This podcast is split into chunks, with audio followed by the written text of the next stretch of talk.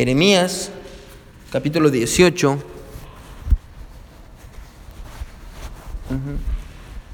Jeremías, capítulo 18. Ahora, si tiene... ah, yo no sé si usted escribe eh, las fechas en las que predico los mensajes, ah, pero bien interesante. ah, Dios me, me habló en este pasaje mientras leía, valga la redundancia, mientras leía este pasaje. Pero una verdad completamente diferente. Ya he predicado este pasaje antes aquí en la iglesia y casualmente la última vez que prediqué sobre este pasaje fue en diciembre del eh, diciembre 18 del año pasado, amén, y, no, o diciembre 19 creo yo. Y hoy es diciembre 18, amén. Es bien interesante. Así que más, el año pasado, más o menos por estas fechas, estaba predicando el mismo pasaje. Yo no, yo no sé por qué, pero ah, es una verdad diferente la que vamos a aprender hoy. Y como le digo, Dios me, me, me, me- tocó mi corazón mientras leía mi Biblia ah, y vamos a, vamos a estar aquí. So, Jeremías 18. Todos ahí en sus Biblias, ah, puede decir amén cuando ya esté ahí. Jeremías 18, está antes de Lamentaciones, Jeremías ah, 18, amén. Ah, después de Isaías, antes de Lamentaciones. Vamos a leer del versículo 1 al versículo ah, 6. Del versículo 1 al versículo 6, un pasaje bien conocido. ah, que todo el mundo alguna vez ha, ha escuchado y, y- y- hasta creo que himnos hay sobre este pasaje. Es muy mal interpretado, muy mal interpretado y vamos a tratar la manera de, de- de- de- de entenderlo. Recuerda hermanos que cuando uno viene a la iglesia y venimos a estudiar la palabra de Dios, lo que nos importa son los pensamientos de Dios. Amén. No son los pensamientos del pastor, no es lo que yo creo, lo que yo me inventé o lo que usted cree. Lo que nos importa aquí es lo que Dios dice. Amén. Y el mensaje de Dios de ese tiempo sigue siendo verdad para nuestro tiempo.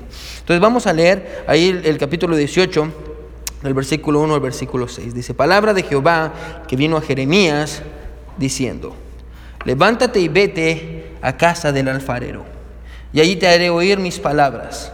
Y descendí a casa del alfarero, y he aquí que él trabajaba sobre la rueda. Y la vasija de barro que él hacía se echó a perder en su mano. Y volvió y la hizo otra vasija, según le pareció mejor hacerla. Entonces vino a mí palabra de Jehová diciendo, ¿no podré yo hacer de vosotros como este alfarero, oh casa de Israel, dice Jehová? He aquí que como el barro en la mano del alfarero, así sois vosotros en mi mano, oh casa de Israel.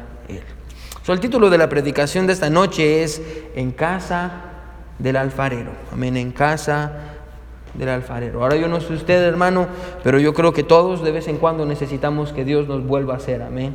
Hay, cosas en nosotros que no están bien, hay cosas en nosotros que no, que no, que no son lo que deberían de ser. Yo creo que todos necesitamos a que Dios nos vuelva a hacer y Él tiene el poder de hacerlo. Así que vamos a, vamos a considerar este pasaje, lo vamos a, a entender y lo vamos a aplicar a nuestras vidas y vamos a ver qué es lo que Dios tiene para nosotros. Una vez más, el título es En la casa del alfarero. Vamos a orar.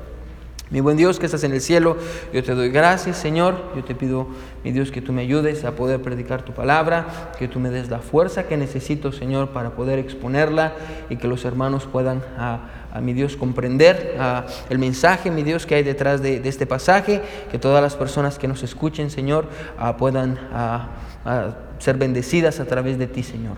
Te amamos mucho, me escondo detrás de tu cruz para que tu nombre sea enaltecido, mi Señor, y no yo. Gracias, Señor, por los hermanos que vinieron hoy, que están en la iglesia, ah, que quieren aprender más de ti. Te pido por aquellos que no están aquí también, Señor, ah, y por todos aquellos que nos escuchan. En el nombre de Jesús oramos. Amén y amén. Pueden sentarse, hermanos. Gracias por venir.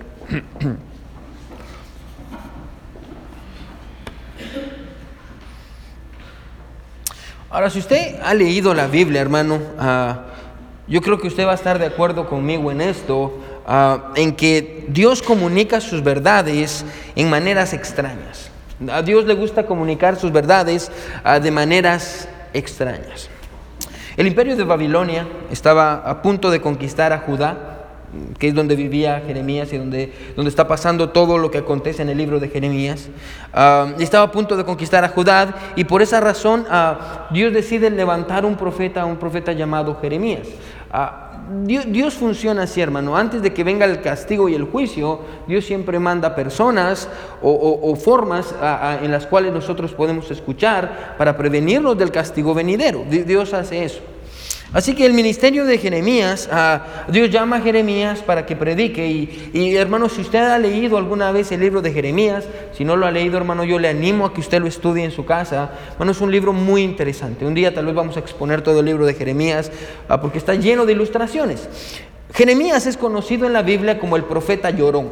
Así, así es conocido. Los teólogos lo conocen como Jeremías el profeta llorón. ¿Por qué? Porque pasa llorando una gran parte ah, del, del, tiempo. De hecho, Jeremías escribe, valga la redundancia, el libro de Jeremías y también escribe lamentaciones. Ah, pero Jeremías, si usted estudia su vida, hermano, va a encontrar que Jeremías fue, ah, sufrió mucho, fue violentado por el pueblo varias veces, ah, el pueblo lo lastimó, físicamente, fue lapidado, le tiraron piedras, fue, uh, recibió azotes con látigos, uh, se burlaban de él, incluso en cierta ocasión lo tomaron y lo metieron en una cisterna, que una cisterna era un pozo donde guardaban el agua, pero en ese tiempo no tenían agua, lo metieron en el pozo y lo dejaron ahí, fue lastimado brutalmente varias veces, Jeremías sufrió mucho. Y si usted estudia el capítulo, el capítulo 20, los primeros versículos, no vaya ahí, se va a dar cuenta que Jeremías está luchando. Llega un punto en el Jeremías en el que Jeremías dice, ¿sabe qué? Esto es demasiado. Ya, ya, ya, no lo soporto más. De hecho, vaya conmigo al capítulo 20, solo para que se dé cuenta todo lo que, lo que, lo que sufrió. Miren lo, miren lo que es el, el versículo 7. Uh, mire, Jeremías, después de sufrir todo lo que sufrió, miren lo que dice en el versículo 7, capítulo 20, versículo 7, dice, me sedujiste, oh Jehová, en otras palabras, tú me engañaste y fui, fui seducido, más fuerte fuiste que yo y me venciste. Cada día he sido escarnecido, en otras palabras, he sufrido. Uh, he sido encarnecido, cada cual se burla de mí, porque cuantas veces hablo, doy voces, grito, violencia y destrucción, porque la palabra de Jehová me ha sido para afrenta y escarnio cada día. En otras palabras, estoy sufriendo mucho. Mira lo que dice el versículo 9, y dije, no me acordaré más de ti, ni hablaré más en tu nombre. Paremos ahí. Miren lo que está diciendo Jeremías. Jeremías está diciendo, ya me aburrí, ya no aguanto esta vida, estoy sufriendo demasiado. Tú me llamaste a predicarle a un pueblo que me trata mal, que se burla de mí, que hace un montón de cosas en contra de mí. Y mire que sigue diciendo, no obstante, había en mi corazón como un fuego ardiente metido en mis huesos.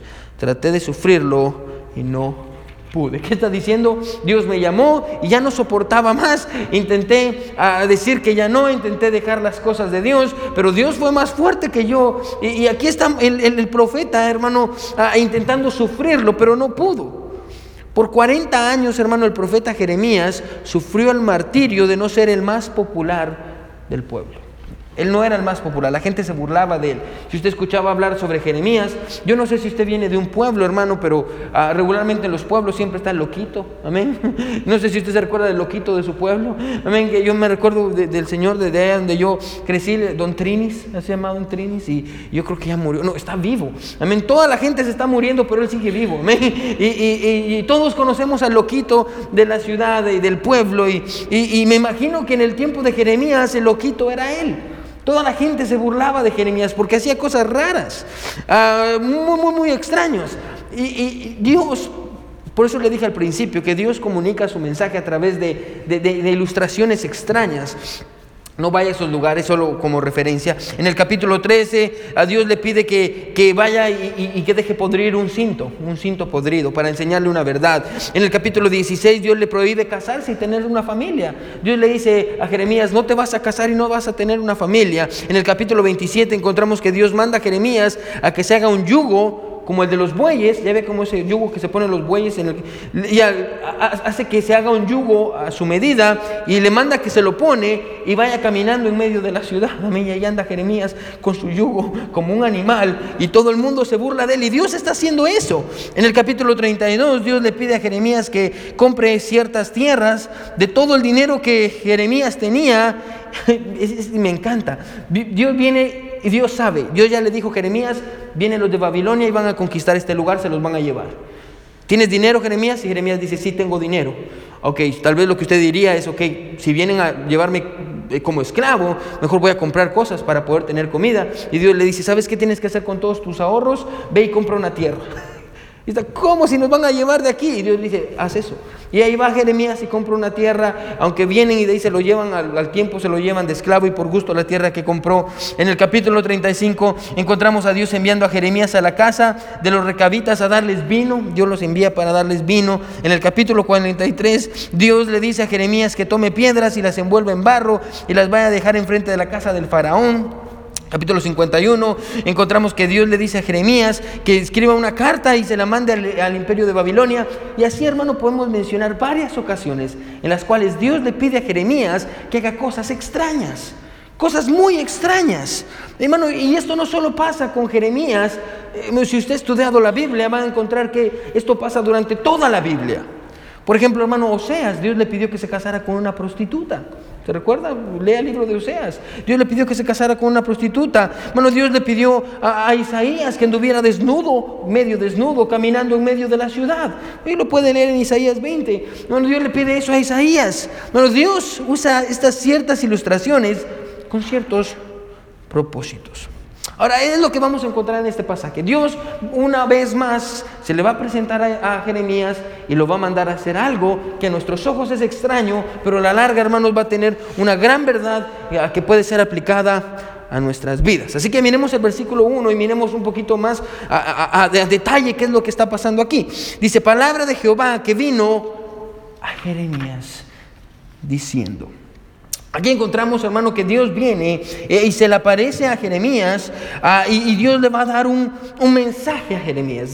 la palabra de Dios vino a Jeremías ah, en medio de la situación en la que estaban. Ah, era una situación, si usted lo quiere ver así, un poquito dura en la situación en la que se encontraba. Más o menos para que usted se dé cuenta de cuál era la situación en la que estaba. Mire el capítulo 36. Quiero que vaya conmigo al capítulo 36, Jeremías 36 aparte de su lugar porque ahorita vamos a regresar. Solo estamos poniendo el contexto para que usted entienda qué es lo que 36.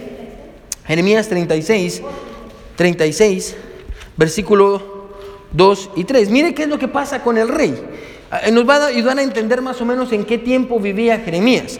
Ah, Jeremías 36, mire lo que dice el versículo 2 y versículo 3. Dice, toma un rollo del libro, le dice a Jeremías, y escribe en él todas las palabras que te he hablado contra Israel y contra Judá y contra las naciones, desde el día que comencé a hablarte, desde los días de Josías hasta hoy. Ahora paremos aquí.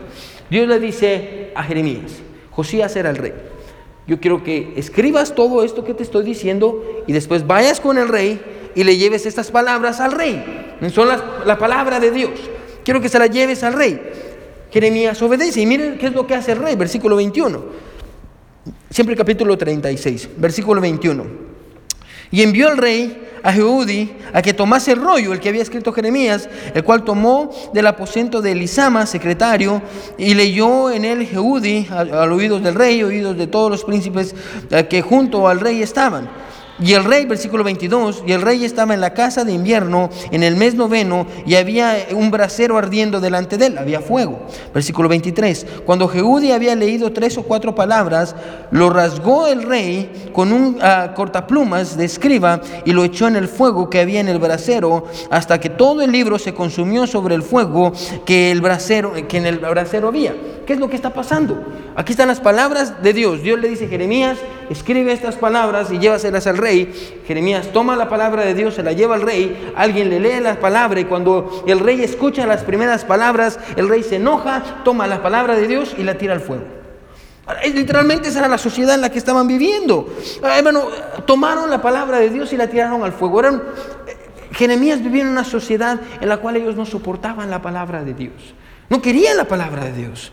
Y, tal vez, hermano, solo haciendo una aplicación muy sencilla, tal vez usted me va a decir en esta, en esta, en esta hora, pastor, yo nunca tiraría la palabra de Dios.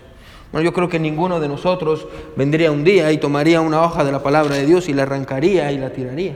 Yo creo que nosotros nunca haríamos eso. Bueno, pero déjeme decirle algo. Usted no necesita rasgar y destruir las palabras de este libro para menospreciar lo que dice. Amén. Porque muchas veces usted sabe qué es lo que dice y no lo cumple. Es exactamente lo mismo, amén.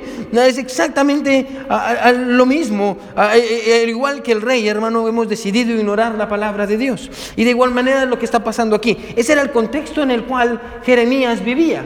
Un contexto donde las personas no querían, no querían ah, saber de la palabra de Dios, no querían escuchar de la palabra de Dios. Estamos en Jeremiah chapter 18, Jeremías 18. No querían saber de la palabra de Dios. Así que mire qué es lo que pasa. Jeremías viene y bueno, Dios viene y le dice, Jeremías, tengo un mensaje para ti. ¿Cuál es el mensaje? Regresemos a Jeremías 18, ya que más o menos entendemos el contexto del tipo de sociedad donde Jeremías vivía. Ahora vamos a entender más o menos ¿Por qué Dios le dice lo que dice? Versículo, eh, capítulo 18, versículo 2. Miren lo que dice. Levántate y vete a casa del alfarero y ahí te haré oír, ¿qué dice? Mis palabras. Dios le dice a Jeremías, Jeremías, quiero que vayas a la casa del alfarero y ahí, ahí en la casa del alfarero te voy a hablar. Ahora hermano, recuerde que la ciudad no era una ciudad gigantesca, era una ciudad pequeña. Y como le digo, como en su pueblo, en mi pueblo, donde nosotros crecimos, todos se conocían. Amén. Tal vez usted, donde usted creció, usted sabía quién era el panadero. Amén. Usted sabía quién era el panadero. Usted sabía de dónde venía su pan cuando usted lo hacía. O cuando usted lo iba a comprar, perdón. Usted sabía quién era el lechero. Amén. Usted sabía el panadero, el lechero. Usted sabía, ah, conocía a las personas de igual manera. Ah, ah, era un lugar conocido. Es como que hoy en día Dios venga y le diga, hermana o hermano, ve a las Américas o ve con Pancho Anaya. Usted sabe quién es Pancho Anaya, usted sabe dónde están las Américas, usted, usted lo conoce, amén. Es algo que todos alguna vez hemos ido ahí. De igual manera, Dios se le aparece a, Jeremías y le dice, ve a la casa del alfarero. Ahora la pregunta es por qué Dios se iba a revelar en la casa del alfarero y no donde Jeremías estaba.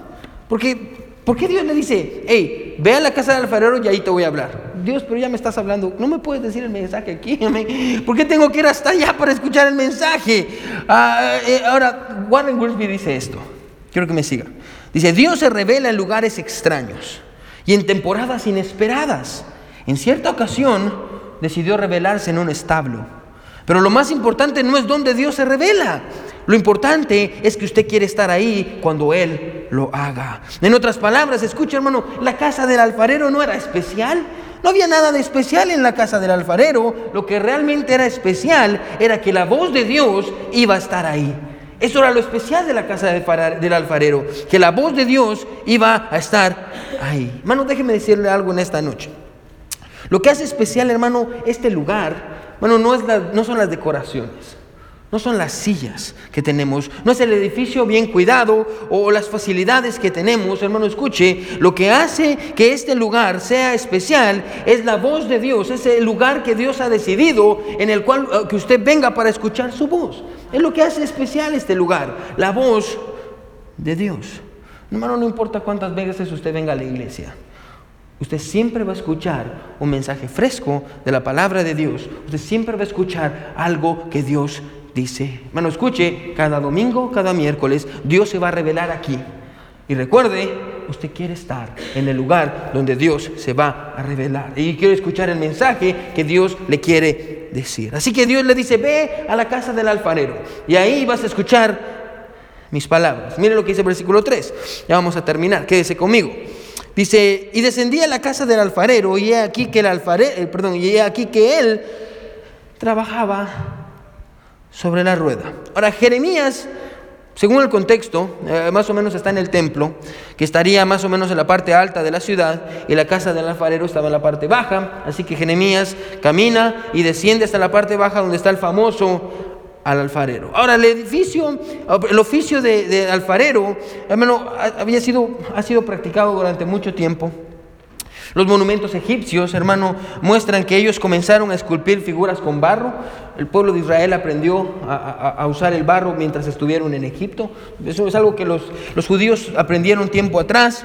Así que ellos lo sabían muy bien. Ellos conocían y sabían cómo trabajar con el barro ah, y, y va a la casa del alfarero. Ahora, la palabra alfarero en su Biblia es bien interesante porque la palabra alfarero significa el que perfecciona.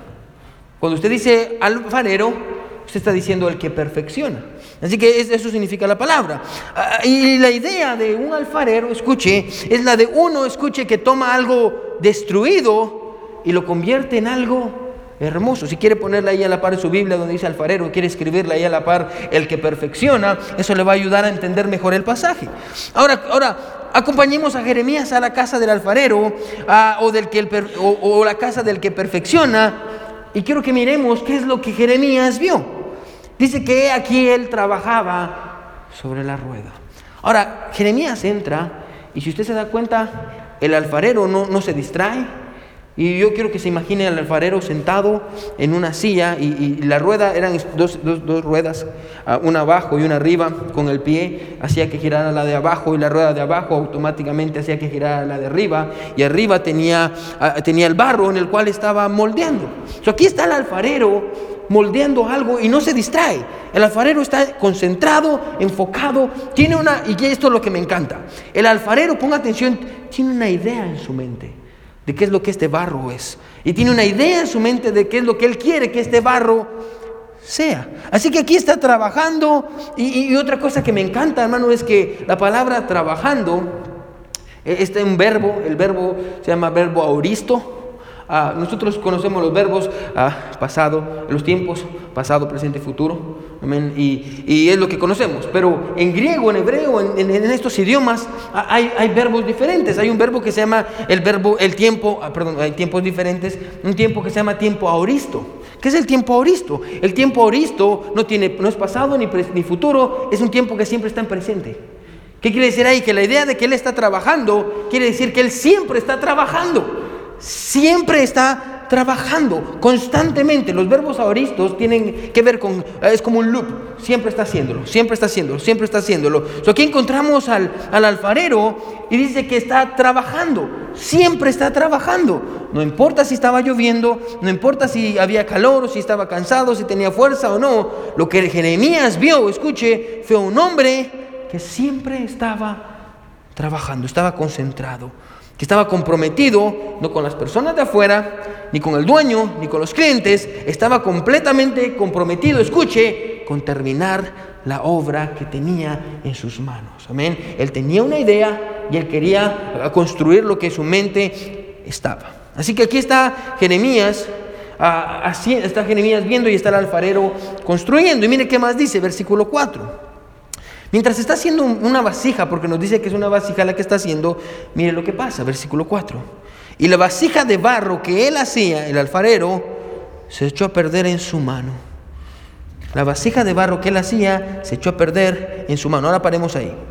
Ahora recuérdese del contexto, hermano. Ponga atención, recuérdese del contexto de cómo el pueblo ah, está en ese tiempo, ¿sí? Ah, y, de cómo habían rechazado la palabra de Dios. Amén. Recuérdese eso, tenga eso en su mente presente. Cómo el pueblo no quería la palabra de Dios. Así que aquí viene Jeremías y Jeremías dice, mientras el alfarero estaba haciendo la vasija, la vasija se echó a perder. Ya no servía. Algo pasó, algo salió mal y la vasija se echó a perder. En otras palabras, ponga atención, el propósito que tenía el alfarero para esta vasija se echó a perder. Quédese conmigo. Tenía una idea, él estaba trabajando, él decía, yo quiero esto para esta vasija. Amén. Hay muchas vasijas, pero yo tengo una idea especial para esta vasija. Y mientras lo hacía, la vasija se echó a perder en sus manos. algo le pasó y se echó a perder. Ahora, ¿a qué se refiere con que se echó a perder? Ahora, primero, déjeme decirle a qué no se refiere. No es, escuche, que el alfarero se haya confundido. No es como que el alfarero, ay, ay, cometió un error. No, el alfarero no cometió ningún error, ni es que el alfarero cometiera errores. Si usted nota bien lo que dice el texto, va a encontrar que dice que el alfarero no, va, a encontrar que va a encontrar que dice que el que se echó a perder fue la vasija, no, no el alfarero. El alfarero no hizo nada, simplemente la vasija se echó a perder. La misma vasija se echó a perder. Ahora imagínese usted esto, hermano, ponga atención. Imagínese que usted soñó con comprarse un jarrón. No sé si le gustan los jarrones, amén. Y, y, por fin usted tiene la oportunidad de comprar el jarrón que usted quería y usted mira, hermana, en, un, en una esquina y usted dice, ay, ¿Cómo se miraría precioso un jarrón aquí? Amén. Ya ve que a las hermanas les gusta decorar y aquí se miraría precioso esto. Amén. Y parece su casa como que fuera un arbolito. Amén. Porque la tiene llena de cosas. Y, y, usted dice, ay, aquí un jarrón se miraría perfecto. Así que va y, ahorra el dinero y, va a Amazon o donde usted compre y, usted manda a traer su jarrón. Y pasa el tiempo y usted no puede esperar a tener su jarrón. Cada mañana va, sale a ver si ya vino su jarrón. Y de pronto, hermano, por fin llega su jarrón. Y de pronto usted corre y lo abre. Y cuando usted ah, lo ve, escuche, el jarrón no era como el que usted quería, sino que el jarrón estaba todo torcido. Ahora déjeme hacerle una pregunta. ¿Un jarrón así honraría al dueño? No, sería una deshonra. Qué vergüenza. Que lo primero que usted diría es, ¿cómo me hacen eso? Amén. Yo pagué por este jarrón, un jarrón bueno, y miren el jarrón que me mandaron. tal vez lo que usted haría sería reclamar. ¿Cómo me están haciendo eso? Ahora, quédese conmigo, ¿sí? No vaya ahí, segunda de Timoteo 2.20 dice esto. Dice, pero en una casa grande no solamente hay utensilios de oro y de plata, sino también de madera y de barro. Y unos son para usos honrosos y otros para usos viles. Así que si alguno se limpia de estas cosas, será instrumento para honra, santificado, útil al Señor y dispuesto para toda buena obra. Quiero que me escuche, ¿sí? La razón por la que el alfarero deshizo la vasija que estaba haciendo, ah, hermano, escuche, no fue porque él hubiera cometido un error, no fue porque él hubiera fallado, no fue porque no supiera lo que estaba haciendo. La razón por la que el alfarero decidió rehacer la vasija es porque esa vasija no le traía honra. Amén. La vasija, él tuvo un error, la vasija se le echó a perder, no fue él, no fue su culpa la vasija, se echó a perder en sus manos, así que vino, la deshizo, porque esa vasija, como estaba, escuche, como estaba, no le iba a traer ninguna honra a Él. Y más adelante Pablo dice, escuche, quédese conmigo, ya vamos a terminar. Hay dos tipos de vasija. Hay una vasija que le trae honra al alfarero, con su estilo de vida, con su deseo por ser útil, con sus ganas de servir, con sus ganas de ser moldeado. Hay un tipo de vasija que Dios ve y dice, esta vasija me es útil. Esta vasija me es útil. Esta vasija quiere dejarse moldear. Esta vasija quiere que yo trabaje en ella. Esta vasija me es útil, pero hay otro tipo de vasija en la misma iglesia, dice Pablo, que le trae deshonra al alfarero, con su mal estilo de vida, con su actitud de no querer cambiar sus errores, con su mal testimonio, con su orgullo de no querer ser moldeado. Hay, dos tipos, hermano, en cada iglesia, en cada casa, en cada lugar hay dos tipos de vasijas. Unas que le traen mucha honra a Dios y otras que le traen mucha deshonra. So que aquí está, aquí está el, el, alfarero ah, y, aquí está haciendo y está edificando y está haciendo esta vasija y se le echa a perder en sus manos. Pero eso es lo que me encanta. No tira la vasija. Mire lo que hace, versículo 4, y vamos a terminar. Y la vasija de barro que él hacía se echó a perder en su mano y volvió y la hizo otra vasija, según le pareció mejor hacerla. Aquí está Jeremías y lo más probable, hermano, es que Jeremías, cuando mire, diga, ahora yo no soy este hermano, pero a veces yo soy así. A veces yo estoy escribiendo, estoy haciendo mis sermones, amén, o estoy haciendo lo que esté haciendo. Y, y, yo soy muy perfeccionista. Entonces yo estoy con mi sermón y a veces digo yo, ah, Tal vez ya, ya, llevo como, no sé, ya llevo como tres horas invertidas o ya llevo como seis, siete, ocho, diez páginas ahí escritas y ya estudié, ya pasé tiempo. Y yo digo, ah, es que no me convence, no me gusta, no, ¿sabe qué? Lo voy a borrar y voy a comenzar de nuevo. Y lo tiro la, pero en la computadora, lo borro todo y comienzo de nuevo. Tal vez usted es igual, amén, usted está haciendo algo y usted dice, ah, no me gusta lo que estoy haciendo, lo hace y lo tira, voy a comenzar de nuevo. Esa es nuestra tendencia. A mí nos gusta comenzar de nuevo. Pero aquí está el, alfarero y el alfarero dice, ay, este barro se me echó a perder las manos, lo voy a tirar y voy a agarrar nuevo. No. El, el alfarero dice, no, voy a volver a hacer la vasija conforme yo quiero hacerla. Y mire qué es lo que Dios dice para terminar, versículo 5 y versículo 6. Entonces vino a mí palabra de Jehová. Cuando todo esto está pasando, Jeremías ve cómo tira, cómo no tira el, barro y Jeremías está, ¿por qué no tiró el barro? En ese momento la palabra de Dios viene. Y mire lo que le dice Jeremías. Entonces vino a mí palabra de Jehová diciendo, aquí está la razón por la que la trajo, lo trajo a la casa del alfarero. ¿No podré yo hacer de vosotros como este alfarero o casa de Israel? Dice Jehová. He aquí que como el barro en la mano del alfarero, así sois vosotros en mi mano, oh casa de Israel. Dios le está diciendo, así como el barro se echó a perder en las manos del alfarero, escuche, está usando la ilustración, dice, el alfarero soy yo, el barro es Israel, y dice, así como el alfarero, así como el barro se echó a perder en las manos del alfarero, así ustedes se echaron a perder en mis manos. Así ustedes buscaron, y, usted lo, vimos al, principio, de igual manera el pueblo de Israel se echó a perder en las manos de Dios cuando decidieron quemar su palabra, ¿se recuerda que lo vimos? Y, hermano, y así de igual manera ellos decidieron enorgullecerse y buscar a otros dioses, y ellos decidieron abandonar a Dios, alejarse de su voluntad, quemar su palabra. De igual manera, escuche lo que Dios está diciendo, de igual manera que el barro se echó a perder en las manos del alfarero, así el pueblo de Israel se echó a perder en mis manos. Entonces yo, escuche, lo voy a deshacer, trayendo al imperio de Babilonia, para que no quede nada y yo pueda volver a ser una nación como yo quiero. Ahora, ¿cuál es la verdad del texto? Ahora, muchas veces, hermano, cuando estudiamos este pasaje, cuando lo hemos escuchado, muchas veces dicen, oh, este pasaje se trata sobre Dios trabajando en nuestras vidas. Eh, no, Oh, e, e, este pasaje trata sobre el hecho de que cuando Dios nos moldea, pastor, hay dolor. Yo he escuchado muchos predicadores dicen, oh sí, quédese en la rueda, le va a doler y va a llorar y le va a doler. No, de eso no se trata este pasaje. La razón por la que Dios, escuche, envió este mensaje al pueblo de Israel es la misma razón por la que tenemos el texto y Dios lo preservó para nosotros el día de hoy. Y escuche, y es Dios diciéndole a su pueblo, ponga atención a través de esta ilustración, escuche que aunque su pueblo, ponga atención, se había echado a perder en sus manos por su desobediencia. Y aunque el pueblo de Israel había dejado a un lado su palabra, y aunque el pueblo de Israel se había enorgullecido y había buscado otros dioses que no eran el verdadero Dios, podríamos ponerlo de esta manera. Quiero que se quede conmigo. Aunque, aunque el pueblo había decidido desechar a Dios, Dios no había decidido desechar a su pueblo. Ese es el mensaje. Aunque el pueblo, aunque es su pueblo, había decidido desechar a su Dios, Dios no había decidido desechar a su pueblo. Así como el alfarero, Dios tampoco había decidido desechar a su pueblo. Hermano, escuche. Y lo que fue verdad para ellos sigue siendo verdad para nosotros. Porque la naturaleza de Dios, hermano, no ha cambiado. Bueno, Dios no, no ha decidido desechar a ese cristiano que peca. Dios no desecha al cristiano que peca.